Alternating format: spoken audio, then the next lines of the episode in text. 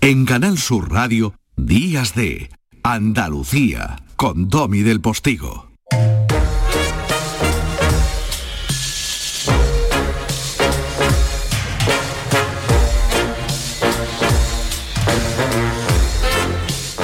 y mantengamos la cordura y crucemos los dedos. El mayor ejercicio de amor, ya que estábamos escuchando al consejero de salud en el boleto informativo de las 10 de la mañana, el mayor ejercicio de amor a uno mismo para poder ser útil a quienes queremos y a las personas a quienes queremos, nuestros hijos, nuestra familia, nuestros padres, abuelos, etcétera, es protegernos. Así que por lo que más quieras, échale cabeza al asunto, esto no se ha terminado y ya sabemos que nuestros aliados fundamentales, al margen de seguir muy al hilo de lo que digan las autoridades sanitarias respecto a la vacunación, son la mascarilla, la higiene y la distancia social. Familia, a distancia pero no social para nosotros están los madriles, novena capital de Andalucía. ¿Quién nos firma su paseo por ese lugar que es un poco de todos los andaluces que trabajan allí? El periodista andaluz Jesús Nieto. Querido Domi, ¿qué tal? Pues nada, ya se ha abierto aquí la, Navidad en Madrid. Acuérdate que el año pasado se decía que iban a hacer unas navidades distintas, que no sé qué.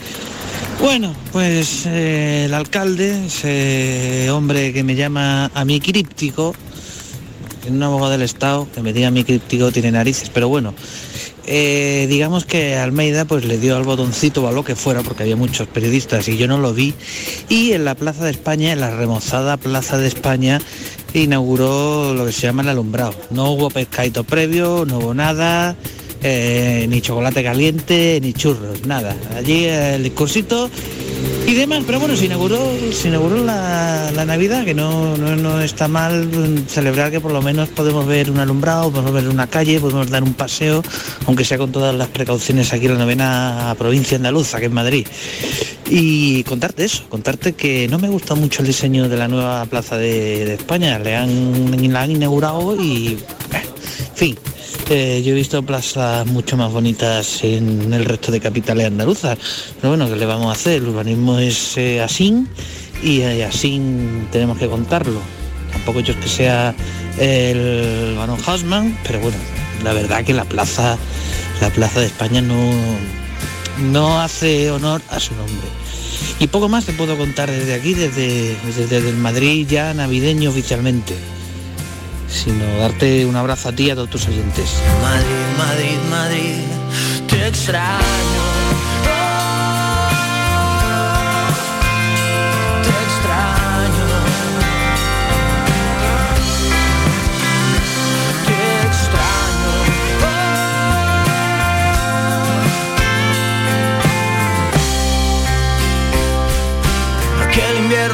Nos podía parar, la rueda no dejó de girar. La rueda no deja de girar nunca en la radio y también la rueda de sus contenidos. Por eso de Madrid nos vamos a ir a Andalucía de nuevo, porque si el gobierno andaluz eh, cosechaba un fracaso ante los vetos sostenidos de la oposición y de Vox respecto a los tan necesarios presupuestos generales de Andalucía, en este tiempo de pandemia, los presupuestos que si contemplan ya los eh, dineros que nos llegarán, esos fondos Next Generation desde la Unión Europea para paliar parte de la crisis que está provocando el coronavirus también en nuestra tierra, sí al menos eh, tuvo el éxito de ver aprobada casi por unanimidad, el PSOE se abstuvo, de ver aprobada la denominada lista, la nueva ley del suelo. ¿Cree usted que no le afecta? se equivoca. Te extraño. Te extraño. Te extraño. Es curioso el acrónimo de esa nueva ley del suelo en Andalucía que se ha aprobado esta semana, la lista, ¿no? Pues vamos a ver si está lista como parece. La aprobación esta semana de la nueva ley andaluza del suelo, esa denominada lista, ha supuesto un lenitivo para el gobierno andaluz tras el golpe recibido por la devolución al casillero de salida de los presupuestos que ha presentado el consejero de Hacienda Juan Bravo por parte de la oposición del PSOE, el resto de la izquierda en el Parlamento andaluz y de Vox. Hay muchos planes urbanísticos y muchos protagonistas implicados en el desarrollo de suelos rústicos e incluso pequeños propietarios de parcelas en el campo o junto a las ciudades que están poniendo en esta ley contra la que ningún grupo parlamentario ha votado sus esperanzas. ¿Esas esperanzas tienen sentido? ¿De verdad se van a reducir los plazos administrativos?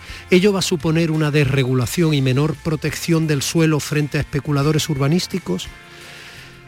Hablamos con el flamante Premio Andalucía Urbanismo, el arquitecto sevillano Eduardo Martínez Zúñiga. Eduardo, es un placer hablar con usted. Buenos días. Hola, buenos días. Gracias. Bueno, algo de lo que he dicho em, le... Algo, rechina. Sí, sí, sí, Porque es que se llegan a, repetir frases que en muchos casos nacen pues bien de un desconocimiento o bien desde un interés en, impulsar o poner el dedo en, en una supuesta llaga y se tergiversan las cosas.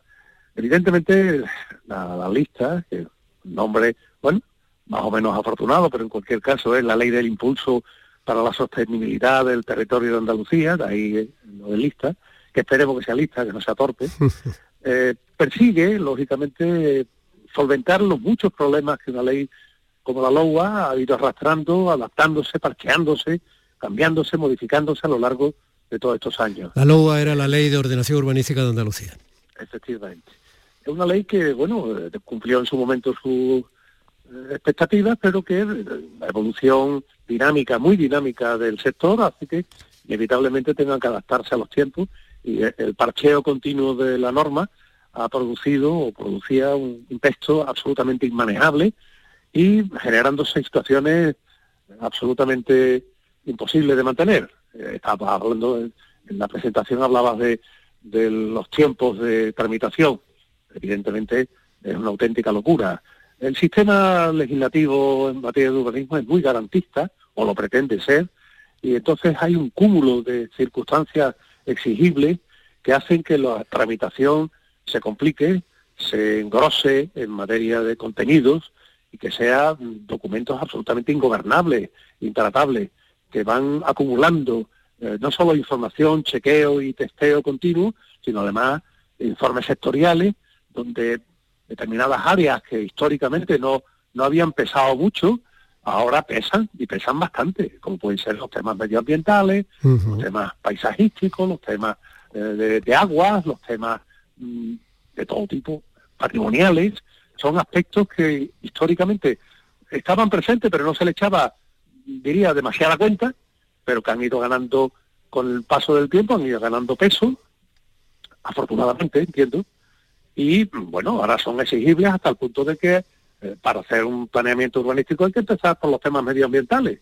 O sea, se dado de alguna manera, eh, se han cambiado las formas y ahora se empieza por lo que antes era algo que se tenía en cuenta pero que no pesaba demasiado, ya ahora sí. Entonces, eh, en ese panorama, poner en marcha un planeamiento general de una localidad suponía iniciar una aventura que podía tardar 8, 10, 12 años.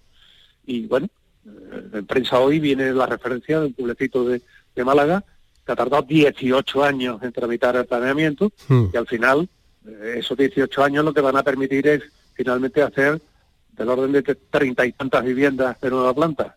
Hmm. bueno, oye, esto es desproporcionado, esto es de loco. Sí, sin, embargo, y usted me corrige desde mi torpeza, ¿eh? pero voy a hablar en parte de memoria. Sin embargo, y esos criterios medioambientales, todo parece razonable. No parece que se tuviera muy en cuenta cuando la urbanización Banana Beach en Marbella casi se metía en el rebalaje del mar, eh, ocupando dominio marítimo terrestre. Sin embargo, no parecían tenerse muy en cuenta cuando más de 30.000 viviendas estaban fuera de ordenación desde la legalidad, algunas de ellas eh, que se supone que tendrían que haber estado destinadas o... Es explicable, es explicable. Bien, todo es explicable, no sé. Quiero decir, no, lo digo porque escuché con mi compañero eh, Vigorra, escuché a la consejera Marifran Carazo y una de las ciudades que nombró fue Marbella. No quiero decir que aquí, eh, claro, eh, todo suscita, por un lado, esperanzas, insisto, y por otro, temores, ¿no? Te decía antes que, la normativa, la legislación urbanística es muy garantista, lo cual no significa que no se cometan tropelías y que no se cometan irregularidades, claro que sí. Eh, en el análisis que se hace de, la, de las irregularidades y de las infracciones, hay que tener en cuenta que la disciplina la ejercen los propios consistorios. Y salvo casos muy excepcionales donde las cosas llegan a tal punto que la Junta de Andalucía le retira las competencias a los ayuntamientos, se han dado algún caso que otro, eh, Marbella es uno paradigmático, en Sevilla, Castilleja de Guzmán, también. Mm, le ocurrió eso mucho antes que, a Marbella. Y claro, mm, cuando analizamos el problema, la mayor parte de los que nos dedicamos a esto eh, coincidimos en que a unos niveles determinados de, de masa poblacional, es decir, entidades menores, diríamos, realmente que la disciplina esté en manos del ayuntamiento es un inconveniente grave, por, por dificultades de aplicación, no porque no exista la norma, sino porque no es lo mismo que en una ciudad de un cierto volumen, eh, desde el ayuntamiento se haga un seguimiento, un control, se tienen más medios, para hacer una inspección periódica o estar vigilante en las infracciones y actuar, que en las localidades menores. Mm. Entonces, la opinión generalizada que no sé si algún día llegará a implantarse, es que ese tipo de disciplina se ejerza desde la propia Junta de Andalucía o desde entidades tipo diputación, es decir, algo supramunicipal donde se pierden las relaciones de vecindad, de amistad, incluso de familiaridad. Y bueno, la, la aplicación de la norma es más aséptica, bueno, de hecho, en, de hecho, en algunas localidades esa cercanía de la que usted habla, aparte de intereses muy concretos, ¿no? Sobre todo cuando en un momento determinado, por ejemplo, el Ayuntamiento de Marbella, pues era, eh, bueno, pues parecía más un negocio privado, ¿no? Tal como decía el propio señor Gil, que en paz descanse que otra cosa, ¿no? Que un ayuntamiento, que una institución pública, eh, quiero decir, muchas tenían licencia municipal, aunque fuera contra la normativa vigente. Lo que generó tal follón legal luego, que claro, eso fue un dislate. Bueno, la, prevaricación está, está a la orden del día en muchos casos. Es decir, que ahí yo he visitado zonas de Andalucía donde el responsable municipal iba con un sello en el bolsillo en su coche y iba poco menos que, sellando a petición del, usuario, ¿no? Eh, claro, esa falta de rigor administrativo y esa falta o esa arbitrariedad genera situaciones absolutamente indeseables, ¿no? Pero bueno, verá, eso no es la tónica general. ¿Que se han hecho barbaridades? Sí. ¿Que la ley existe y una disciplina bien llevada puede intentar impedirla? No digo que lo logre, pero lo puede intentar, sí. Eh, ¿Armas para hacerlo? Las hay. Lo que ocurre es que, ya te digo, es necesario dimensionar el problema y sobre todo aplicarlo con garantías de éxito. Eh, leyes hay y otra cosa que se cumplan, ¿no? Hombre, claro, claro, yo recuerdo que se tiró una casa. En, los treinta y tantos años que yo llevo de oficio periodístico, recuerdo que se tiró una casita que estaba en un terreno inundable cerca de él, en la provincia, bueno, eh, una, una, digo, una.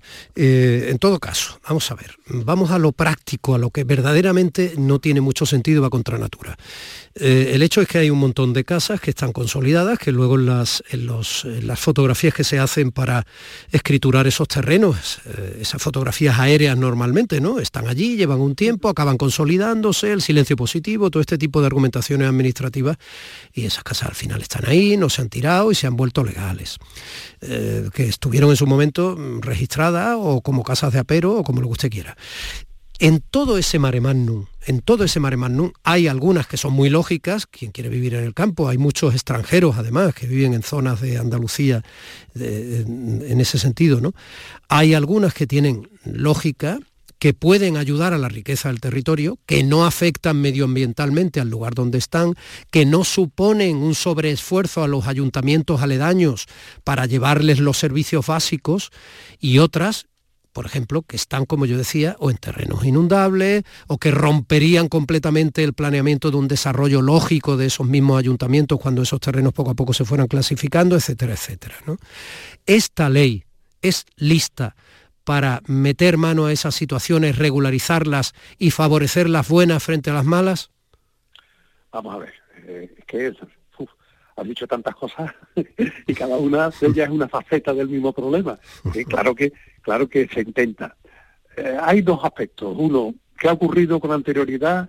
y se hace un balance de esa situación de ocupaciones ilegales o de situaciones de desarrollo no controlado de ocupación del territorio. Bien, eso es un devenir que lógicamente no se consigue o, no se llega a él de la noche a la mañana. Es decir, que durante años los ayuntamientos de diversos signos han ido ignorando o mirando para otro lado y se ha ido dejando hacer y llegando a situaciones que revientan tarde y mal porque se empiezan a generar aparentemente unos derechos, en muchos casos incluso se les está cobrando un IBI, y a pesar de la ilegalidad de la situación, y, bueno, llega un instante en el que mm, los usuarios, eh, haciendo gala de, ese, diríamos, abono de unos impuestos, exigen una contraprestación, según ellos, por unos derechos que tienen. Derechos que no han logrado lícitamente, pero bueno, ese, ese balance de esa situación, eh, diríamos, requiere indefectiblemente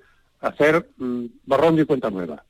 Que hay que mirar para atrás y hay que intentar encontrar fórmulas que permitan resolver esas situaciones. Evidentemente no es fácil, ni hay una norma de tipo genérico, y aunque se han apuntado eh, sistemas para poder, eh, diríamos, mm, regularizar esas situaciones, eh, realmente siempre llevan implícito una actitud municipal de, colaboración y de actuación y que los vecinos acepten una regla del juego que en muchos casos significa inevitablemente tener que acabar pagando cosas. Hmm. Y eso no nadie lo quiere.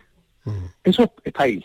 Y eso, mal que bien, debe de irse resolviendo para evitar situaciones como las que, por ejemplo, por poner un nombre, aunque no me gusta señalar, y menos cuando es una crítica de, aspectos negativos, Chiclana. Bueno, pues se ha, se ha, mirado hacia otro lado, se ha dejado ocupar y, allí tenemos una situación absolutamente desproporcionada en materia de infracciones urbanísticas, hasta el punto de que los afectados o los que han generado esa situación, o los que la disfrutan, entre comillas, se han constituido como, como grupo político y tienen presencia física como concejales en el propio ayuntamiento. Coño, pues imagínate lo que se supone eso.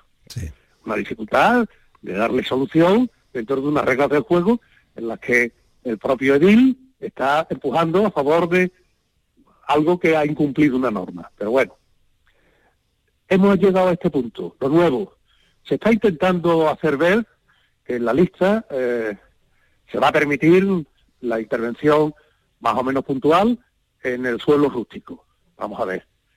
Eso ya existe. Hay unas reglas de juego.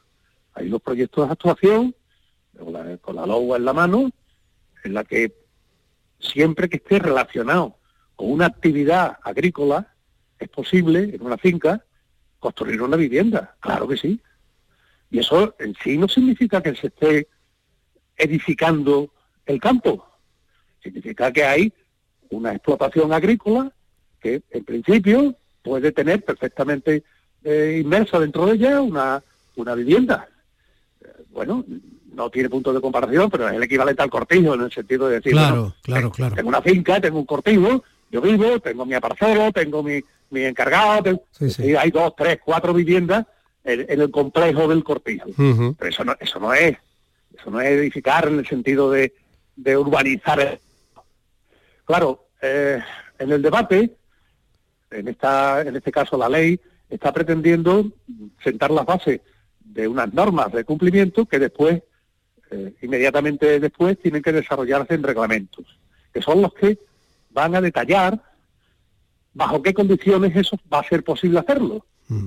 Entonces, mm, bueno, me conozco el literal de los reglamentos eh, hasta ahora y puedo garantizar que hay una serie de exigencias para que pueda ser posible edificar un inmueble en el campo que hace que mm, físicamente sea imposible pensar en, una creación de un núcleo habitado.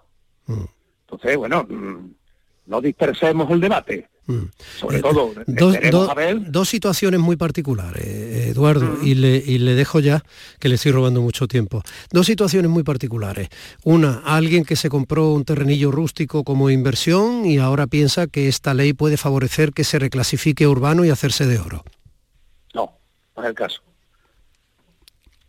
De entrada, el primer problema es que eh, ese que se compró una parcelita unidad mínima de cultivo, habitualmente 2.500 metros como mínimo, estaba comprando algo ilegal, porque esa finca eh, se había fraccionado sin tener un planeamiento de cobertura y sin que se respetaran las reglas del juego desde el punto de vista urbanístico. Entonces, esa finca en la periferia de localidades, estoy pensando ahora mismo en, Carmona, por decirte un, lugar donde eso ha, ocurrido con bastante frecuencia, bueno, pues una gran finca se lotea, se fracciona en 2.500 metros y ahora mm, viene un particular y a compra. A comprar una finca rústica que no le da derecho, en principio, a nada, en el sentido de que no es un lugar urbanizado, no tiene calles, no tiene, no ha habido sesiones de equipamiento, no ha habido eh, zonas verdes entendidas como jardinar, no hay aparcamiento, no hay colegios, no hay, quiero decirte que hay toda una ignorancia o un vivir de espalda a las reglas del juego que no le confiere más que tener eso. Muy interesante. Y un, y, un, último de los muchos eh, que podríamos plantear. Eh, una chavala acaba veterinaria, eh, con ilusión, se compra una parcelita, pueden ser 2.500 metros también, como usted dice, que comparte con otros parcelistas que hay alrededor, con sus huertos y tal, en rústico. Y la chiquilla pues pone allí media docena de caballos, se dedica a la inseminación, esa parcelita tiene una casita que está reconocida, ella hace de esa casa obviamente su su, casa, su hogar, y tiene una parcela colindante donde alguien legitimó a través del tiempo una casa con piscina, donde tiene unos, vive allí de manera casi urbana. Y ahora dice que le molesta la pequeña explotación equina que ella tiene para inseminación porque hay olores y los caballos hacen y esas cosas. Estamos ante la, la gama de casuística que se puede lograr es increíble. Hmm. Lo que escuchábamos en un programa de la tele, eh, eh, alguien que protestaba porque la campana del pueblo tocaba a unas horas que él consideraba grandes descanso. Claro, Pero estamos llegando a un punto donde eh, la exigencia de determinados niveles de satisfacción Mm, entra en colisión con los derechos que tienen otros. Claro, pero si esa eh, pequeña este. explotación de un profesional que empieza y tal, eh, que además obviamente en suelo rústico, donde, va, donde le va a hacer, se supone que el rústico está para esas cosas, ¿no? pero claro, si el suelo rústico de al lado sea, sea, claro, ya se vive como si fuera urbanizado con jardín, pues entonces, claro, esas consolidaciones quitan incluso la naturaleza lógica a la que se destina ese campo, ¿no? Hombre, quizás curiosamente el problema no está en esa explotación de unas actividades, diríamos, agrícolas o campestres. Hmm. El problema está precisamente en el otro, el colindante, el que está exigiendo que eso desaparezca. Claro, pero como se consolidan esas otras realidades, en fin, esto es muy interesante. Haciendo balance, haciendo balance muy rápidamente, Eduardo Martínez Zúñiga, eh, flamante, insisto, Premio Andalucía de Urbanismo. Em, ¿La lista era necesaria? Absolutamente. Absolutamente. Eh, habíamos llegado a un punto en el que el parcheo y el, remiendo continuo de la normativa nos obligaba a hacer auténticos juegos malabares para poder interpretar la norma. No estaba acomodada en ningún caso a unas situaciones como las actuales. Los estándares, los equipamientos, los, en definitiva, lo que desarrolla un reglamento tanto de planeamiento como de gestión, estábamos viviendo a expensas de normativa de los años 80. Claro, evidentemente la vida ha evolucionado de tal manera que lo que entonces era razonable exigir ahora no tiene ningún sentido y viceversa, ¿no? Bueno, otro, mm, otro día, ah. Eduardo, le voy a llamar, mm, eh, si es tan amable, ya que veo que lo es, para hablar un poco de usted. ¿Vale? Porque entre otras cosas, aunque se ha publicado alguna cosa sobre esto, yo sigo alucinando en nuestros días en que usted haya podido ser el gerente de urbanismo con tres alcaldes tan distintos. Rojas Marco, el andalucista Rojas Marco, la popular Soledad Becerril y el socialista Sánchez Montesini. Entonces, en parte con esa percha, si me permite, un día vamos a echar un rato en la radio y hablamos de su vida. ¿Le parece? Encantado. Eh, tenga en cuenta, tenga en cuenta que ser gerente es estar en un gozne entre lo técnico y lo político. Entonces claro, el más político de los técnicos y el más técnico de los digamos, político. Magnífica Yo siempre me consideré más desde el, del lado del técnico que del político, pero bueno, quizás por eso fui capaz de mantenerme en ese empleo durante ese tiempo. A lo mejor por eso también le han dado el Premio Andalucía de Urbanismo. Eduardo. el prueba de, resiliencia. Enhorabuena y un abrazo. Ha sido muy amable, muy generoso. Gracias. Gracias a vosotros. Encantado. Domi del Postigo, Días de Andalucía, Canal Sur Radio. Imagina dos personas iguales. Una tiene cientos de playas, tesoros naturales, pueblos y rutas maravillosas. Y todo al ladito de casa.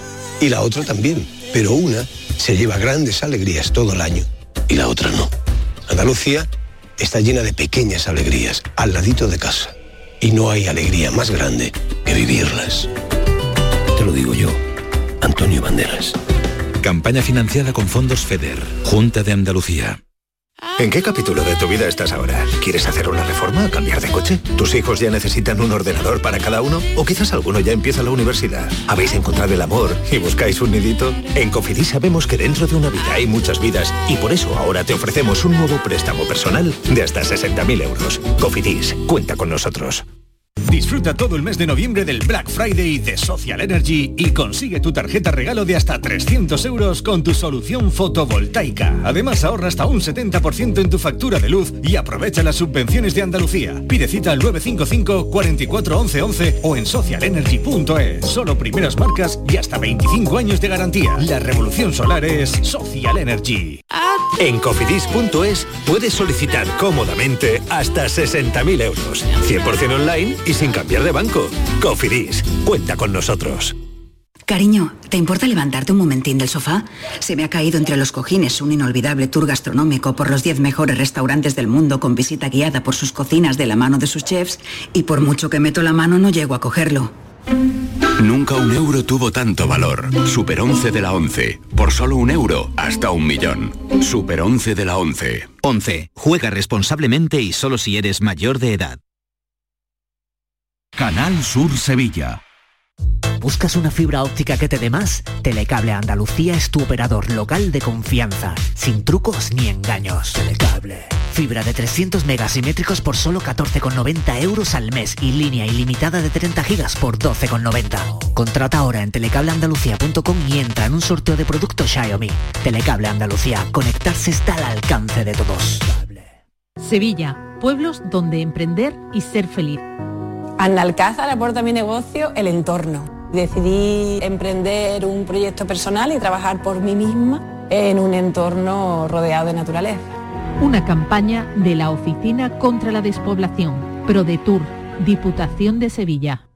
Campeonato de España de Rallys Todoterreno Baja Trans Andalucía. Los días 26, 27 y 28 de noviembre en Sevilla. Viernes 26 en Plaza España. Llegada de los participantes a partir de las 4 de la tarde. Y ceremonia oficial a partir de las 19.30. Colabora Instituto Municipal de Deporte y Club Náutico de Sevilla. Patrocina Concesur Mercedes-Benz, Can Natur, Barada, Clínicas Baladi, Garden Store y Greenhouse. La Plaza España de Sevilla se llena de fiesta. Campeonato de España de Rallys Todoterreno. No te lo puedes perder. Airesur Today. Mr. Bigotes, tu barbería en Airesur trae novedades para noviembre. Conectamos en directo con un cliente. Pues he llegado sin cita y me han atendido en el momento. Es una experiencia única cortarte el pelo en Mr. Bigotes de Airesur por solo 12,90 euros. Ya saben, oferta válida para todos los días en Mr. Bigotes, tu barbería de Airesur. Centro Comercial Airesur. Vive un gran momento cada día. Este lunes, a partir de la una de la tarde, llega el análisis de la actualidad en la jugada de Sevilla, con la gastronomía más canalla que se cocina en Sevilla Este. En Burro Canaglia Baran Restó Sevilla Este, en la Avenida de la Innovación 5. Disfruta de la experiencia Burro Canaglia Baran Restó Sevilla Este. Te quedarás sin palabras. Llega otro Super Domingo a Canal Sur Radio. Te ofrecemos más de 10 horas de la mejor radio deportiva en la gran jugada de Canal Sur Radio. 10 horas que van a ser un festín de radio. A la hora del almuerzo tendremos Betis Levante. Para la merienda, Cádiz Atlético de Madrid. Y para la cena, oh, oui, oui, oui, le ofrecemos el plato fuerte. Real Madrid, Sevilla. Super Domingo en la gran jugada de Canal Sur Radio. Vívelo en directo desde las 2 menos cuarto con Jesús Márquez. Quédate en Canal Sur Radio, la radio de Andalucía. Vete a dormir con una sonrisa, con el show del comandante Lara. El humor más travieso, los invitados más divertidos, las mejores versiones musicales de Calambres. El show del comandante Lara, los domingos en la medianoche después del deporte. Quédate en Canal Sur Radio, la radio de Andalucía. Domi del Postigo, Días de Andalucía, Canal Sur Radio. Tostada con aceite y cine.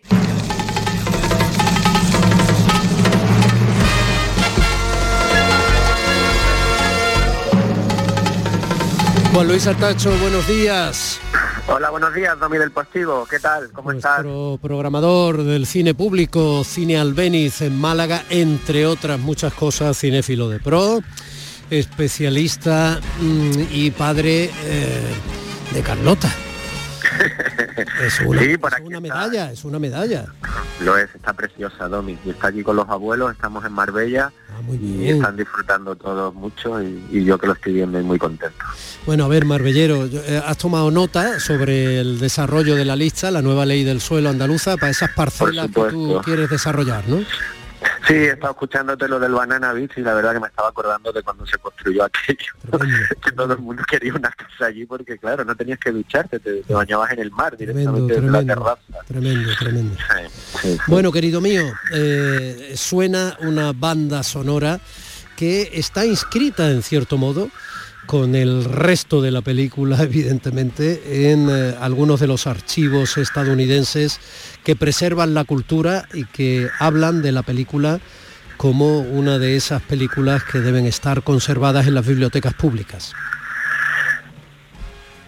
Sí, Estados Unidos cuida muy bien su historia y, y la American Film Institute tiene muchos títulos que va, eh, digamos, difundiendo año tras año y bueno, pues aquí tenemos un ejemplo de con esta película Network, un mundo implacable, que, si te parece presenta tú mejor con, con el tema de la actualidad que hemos elegido. ¿no? Sí, negacionistas antivacunas que llevan toda la semana manifestándose de nuevo por Europa, apoyados en noticias falsas y noticias mal informadas, sembrando dudas y alimentando eso que nosotros llamamos la sociedad del espectáculo, ¿no? Bueno, pues esa sociedad del espectáculo, aunque hablemos de cine, eh, concretada en la programación de un canal de televisión americano es la que sustancia la película que tú has traído para ilustrar este estado de cosas. Network, un mundo implacable, con Sidney Lumet en el año 76 dirigiéndola y protagonizada ni más ni menos que por Faye Dunaway, William Holden, Peter Finch y Robert Duvall, entre otros, galardonada con cuatro Oscars al mejor actor principal, a título póstumo, porque esa es una de las anécdotas, supongo que referirás, ¿no? Que Peter Finch, que está enorme. Peter Finch increíble. está enorme en la película, pues efectivamente casi no la llega a ver eh, estrenada, ¿no? Sí pudo hacerlo, pero vamos, a la mejor Sí, a actriz... recoger el Oscar, ¿no? No, a recoger el Oscar no. A la mejor actriz principal Faye Dunaway, a la mejor actriz de reparto Beatriz Strait y al mejor guion original de Paddy Chayefsky. Este se, el Paddy este se sale. Luego también obtuvo Globos de Oro, obtuvo muchos premios. No tengo que decirles que las cosas están mal porque todo el mundo lo sabe. Hay crisis. Mucha gente está sin empleo o con miedo de perder el que tienen. Con un dólar se compra por valor de un centavo. Los bancos quiebran, los tenderos guardan un revólver en el cajón, los maleantes andan sueltos, nadie sabe qué hacer. Y lo que es peor, no se ve una solución. El aire es tan malo que no se puede respirar y los alimentos tan malos que no se pueden comer. Seguimos sentados ante el televisor mientras un locutor nos cuenta que durante el día ha habido 15 homicidios y 60 delitos violentos, como si eso fuera lo más corriente del mundo. Sabemos que las cosas están mal, peor que mal. Están locas, todo en todas partes se vuelve loco y ya no queremos salir a la calle. Nos quedamos en casa y lentamente el mundo en que vivimos se empequeñece y solo decimos, por favor, dejadme vivir tranquilo en mi living, dejadme con mi tostadora, con mi radio, mi televisor y mis electrodomésticos y no diré nada, dejadme en paz, pues yo no voy a dejarles en paz. Quiero que se irriten conmigo, no que protesten, ni que hagan manifestaciones, ni que escriban a su diputado. Porque yo no sabría decirles qué es lo que deben escribir. No sé qué hacer con la crisis, ni con la inflación, ni con los rusos, ni con el crimen en las calles. Lo único que sé es que tienen ustedes que montar en cólera. Tienen que decir, soy un ser humano, maldita sea. Mi vida tiene un valor. Ese borbotón de humanidad expresado a través del televisor por ese personaje que tan magníficamente desarrolla Peter Finch es la base de todo lo que va a ocurrir mm, a lo largo de la película y es también algo que nos recuerda a nuestros días a pesar de que tiene aproximadamente 50 años. Sí, es- estamos por ubicar en el año 1976 eh, Network, un mundo implacable, que es el título en español de esta película de Sidney Lumet, nos cuenta a, a Howard Bill, como Howard Bill, este periodista que acabamos de escuchar, eh, un veterano presentador de un informativo nocturno, es despedido cuando baja el nivel de audiencia de su antiguamente popular programa. Y sin embargo, antes de abandonar la cadena, se le, dieron como dos semanas para despedirse de su público y ante el asombro de todos, Bill anuncia que antes de irse se suicidará ante las cámaras pegándose un tiro en directo en uno de sus programas que, que le quedan. Y este hecho sin precedentes provocará una gran expectación de los televidentes y los propios compañeros de Howard esperando a ver qué va a ser el, el famoso locutor y presentador. Bueno, pues eh, estamos con Sidney Lumet, eh, Domi, un poquito por situar a los oyentes que seguro que, lo conocen y, saben su- sus películas, pero bueno, por situarlo un poquito, es eh, integrante de la llamada generación de la televisión, junto a Arthur Penn, John Frankenheimer o William Friedkin, director del Exorcista, por ejemplo, pues Lumet viene de esta, de esta gente que empieza a trabajar en la tele, y vienen de, de trabajar con series de televisión, algunos de estos lo hemos podido ver dirigiendo algún capítulo de Bonanza, por ejemplo, para que nos situemos. Y, y empiezan a dirigir pelis a finales de los 50. En concreto, Lumet debuta con 12 hombres sin piedad, que no es cualquier cosa, un- una de sus primeras, su primera obra maestra, a las que le seguirían El prestamista, Sérpico, Tarde de perros, estas dos con Al Pacino, Veredicto final, eh, con con Paul Newman o bueno aquí tenemos el- su última película antes que el diablo sepa que has muerto que es su, su, su, su testamento cinematográfico y un película, muy digno altamente Sí. recomendable. Exacto, es, un- es un cine sencillo en general, eh, muy eficaz, con un peso muy importante de, de su gran pasión que era el teatro, y de ahí se puede ver su primera película, 12 hombres sin piedad, que es todo rodado en una habitación prácticamente muy teatral. Era un gran director de actores, como ha demostrado en esta película Un Mundo Implacable, con las nominaciones a los Oscars, o el Oscar que, pudo ganar Faye Dunaway, por ejemplo, y lo demostró en toda su carrera. Y, y un cine que implica al espectador eh, de sus planteamientos éticos y morales y, los considera como un personaje más de su propia historia, lo- los trata como un público adulto, como debe ser, y, siempre tuvo muy buenas críticas sus películas y también eh, normalmente éxito de público, con algunos fracasos evidentemente después de una carrera tan larga. Bueno, tú has nombrado los premios, algunos de los premios que ha tenido esta película, pues no, nos situamos eh, con la propia historia en el 76 que nos se adelanta muchísimo a lo que hemos a lo que vamos a vivir con, con este mundo televisivo eh, de la telebasura de los excesos en la televisión. Al final esta película es una sátira sobre eso sobre la tiranía de las audiencias y cómo las televisiones son capaces de cualquier cosa antes de contar la verdad o de ser veraces a lo que deben ser. La, incluso las noticias pues eh, hacen cualquier cosa por captar audiencia y se convierten en un negocio, eh, en un negocio finalmente y desde el principio, ¿no? Eh, se adelanta muy mucho a lo que sería 20 años después la llegada de las redes sociales y, y- del fenómeno de, internet, ¿no? Entonces una película muy impactante por eso, porque en el momento en que se hizo, digamos que ya estaba llegando a, Estados Unidos eh, un poco la telebasura, pero todavía no estaba implantado, y Lumet se adelanta y su guionista a todo lo que vendría después con mucho acierto. De hecho, creo que sigue siendo más actual ahora mismo que en su momento, que era un poco, la gente se quedó un poco sorprendida porque no entendía muy bien lo que le estaban contando. Somos lo único que conocen. Empiezan a creer en las ilusiones que fabricamos aquí, empiezan a creer que la televisión es la realidad y que sus propias vidas son irreales. Hacen todo cuanto les dice el televisor, visten según les dice, comen según les aconseja, crían a sus hijos siguiendo sus normas, incluso piensan igual que él. Esto es una locura en masa, son maniáticos. En nombre de Dios, ustedes son seres reales, nosotros somos las ilusiones.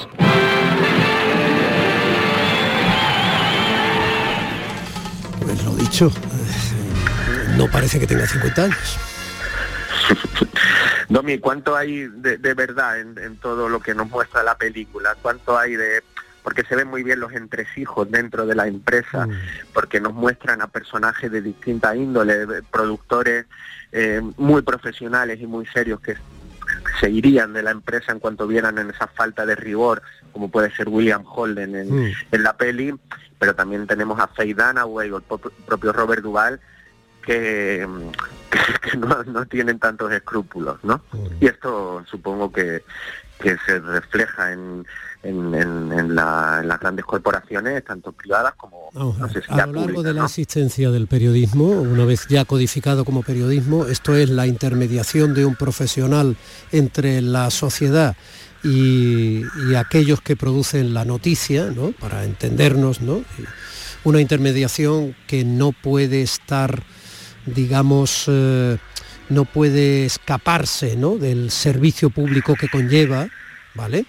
Porque está claro que hay un servicio público, si de pronto tienes que decir que un alimento está infectado y ese alimento afecta a una, multina- a una marca de una multinacional, no puedes callarte la infección porque la marca multinacional inyecte dinero en tu medio. O sea, digo por poner un ejemplo de los más pedestres, ¿no? De los más.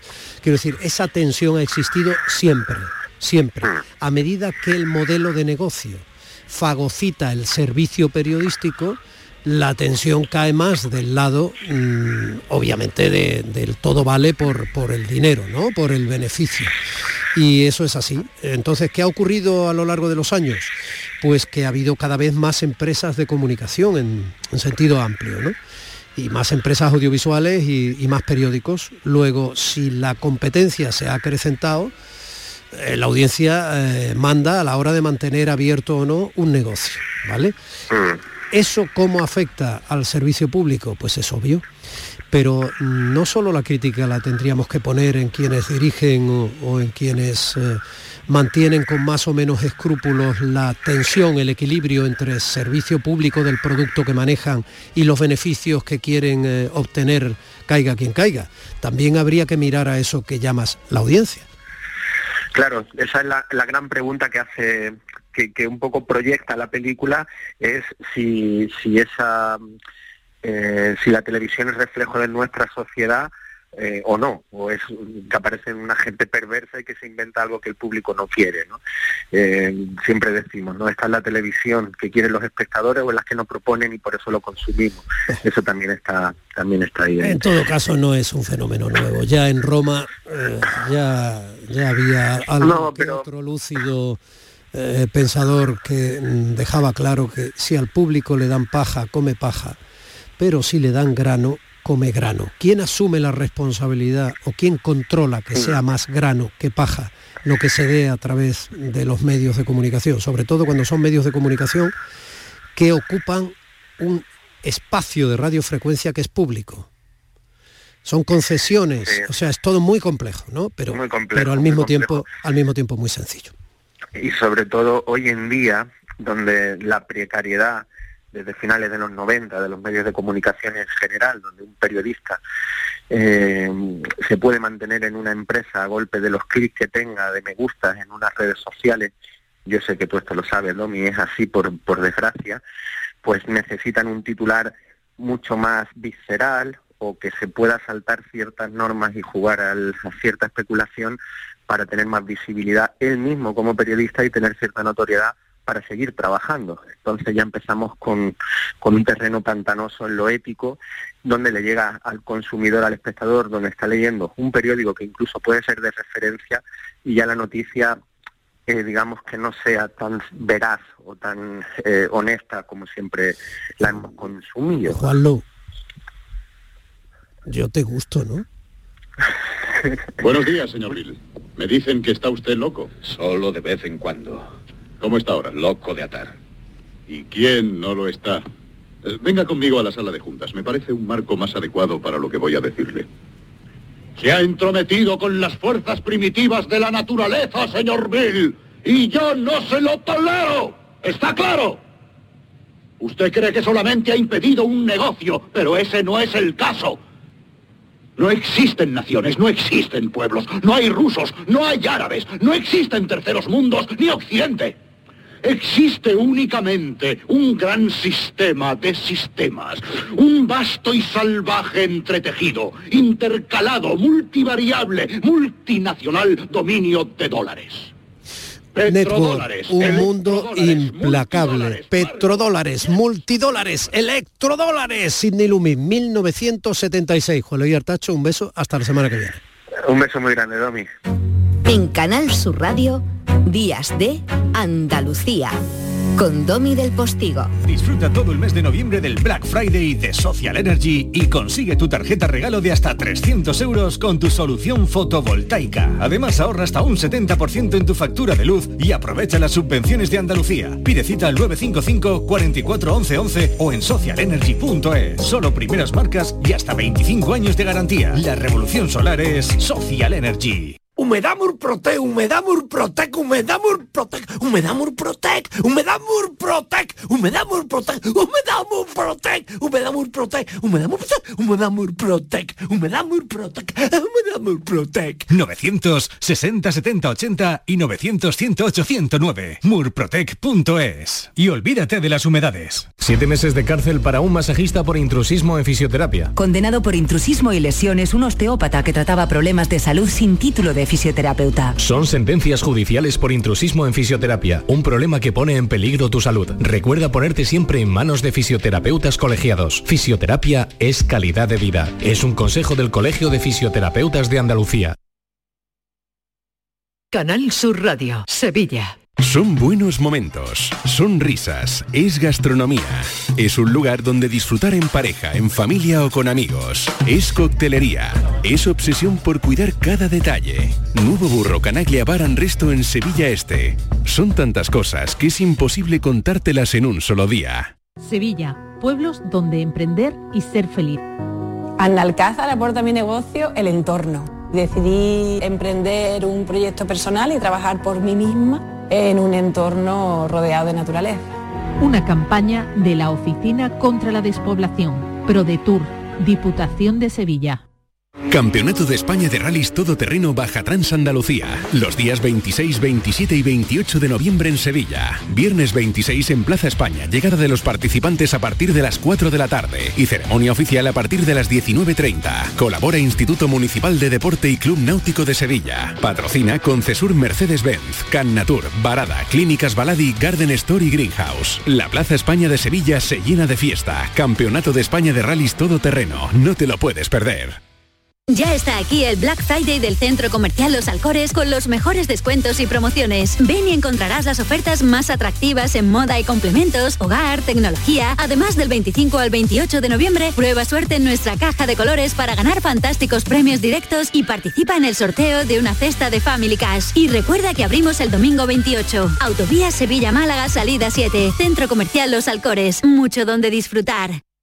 Disfruta de Andalucía y de la radio hasta enamorarte. Escucha, siente y déjate seducir por una tierra repleta de tradiciones, de una gastronomía de bandera, de patrimonio cultural fascinante y una gente única. En Gente de Andalucía, los sábados y domingos desde las 11 de la mañana con Pepe da Rosa. Quédate en Canal Sur Radio, la radio de Andalucía. Días de Andalucía con Domi del Postigo. Canal Sur Radio. Compás.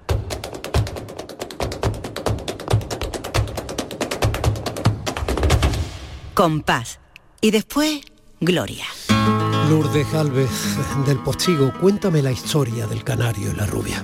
Hoy, Domi, hoy traemos una historia que ha pasado a la historia, nunca mejor dicho, envuelta en misterio y un poco en morbo, ¿no? Porque es la historia de dos artistas que triunfaban en el café cantante El Burrero de Sevilla, allá por los años 80 del siglo XIX, y él era eh, natural del pueblo malagueño de Álora, el Canario, y ella eh, se conocía como la rubia de Málaga, aunque después veremos que no era de Málaga. El caso es que los dos triunfaban, triunfaban en el café, tenían loquito al público. Cada uno cantaba eh, por su propio estilo, el canario tenía su propio estilo de malagueña. Y con él hacía las delicias del público, que sonaba así. La vamos a escuchar la voz de Antonio de Canilla.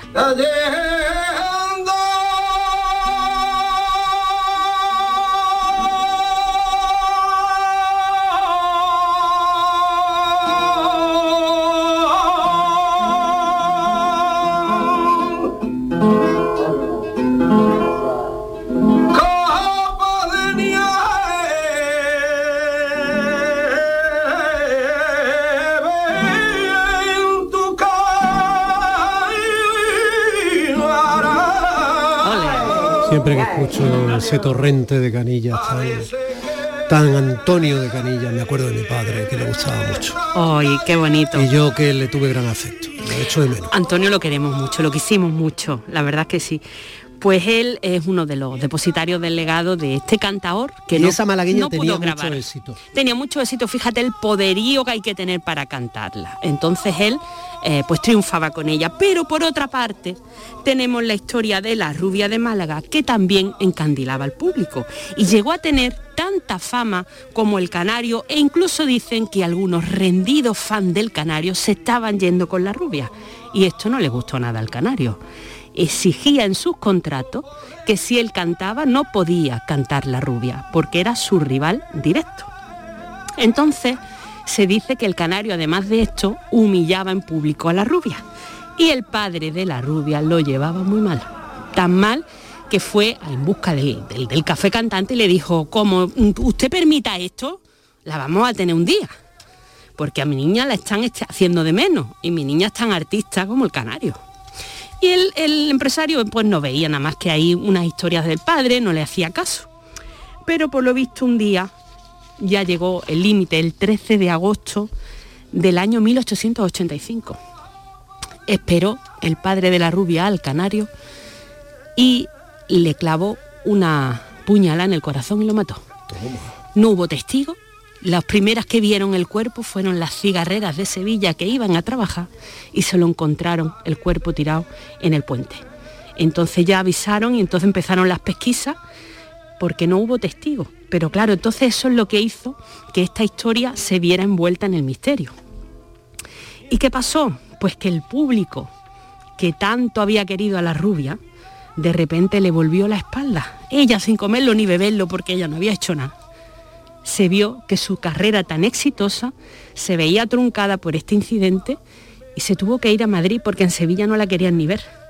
No tuvo más remedio que dejarlo todo, que dejar una carrera prometedora en la que seguramente hubiera podido grabar y no lo hizo porque la que creíamos toda la vida que era la rubia, que es esta que vamos a escuchar, no lo era. olvidarme.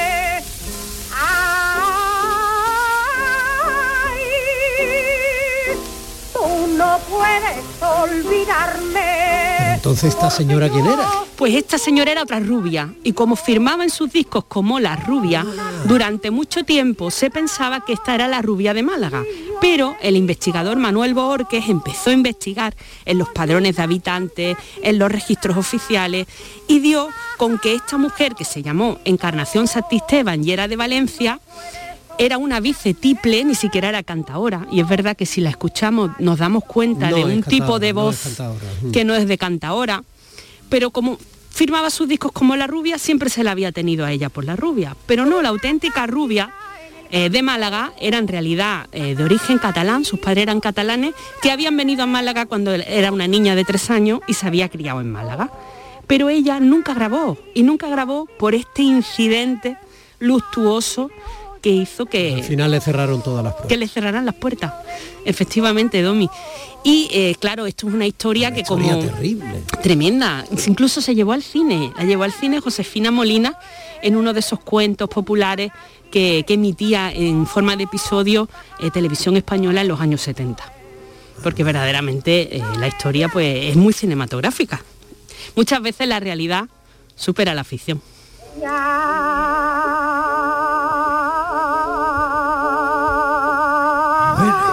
Hemos quedado con el regusto de, esa, de esas imágenes del siglo XIX que forman parte también de las leyendas dentro del mundo del flamenco que tan bonito nos cuenta Lourdes Galvez del Postigo. Bueno, te escucharé el miércoles en tu programa en Radio Andalucía Información. Qué bien. Para no iniciado. Eso es, Domi. Allí estaremos el miércoles. ¿Y vas a seguir hablando de la rubia y Sí, contaremos esta y otras historias. Bueno, pues las escucharemos. Estupendo.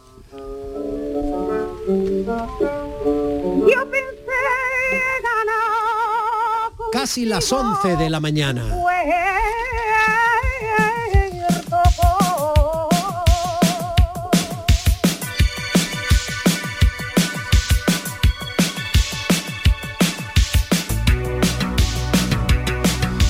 Y hasta aquí hemos llegado en este fin de semana que ha tratado de ser mm, un fin de semana cargado de días de, días distintos.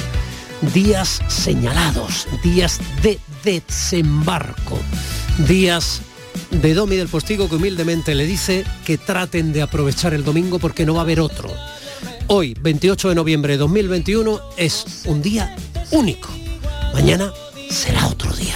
Les dejo en las magistrales manos mm, del generador de alegría radiofónica, mi compañero Pepe da Rosa, con su princesa Ana Carvajal y su magnífico equipo de gente de Andalucía. La información a la hora en punto y este inmenso abrazo que espero que sea tan largo para que les llegue al fin de semana que viene. Nos sentimos. Domi del Postigo en Días de Andalucía.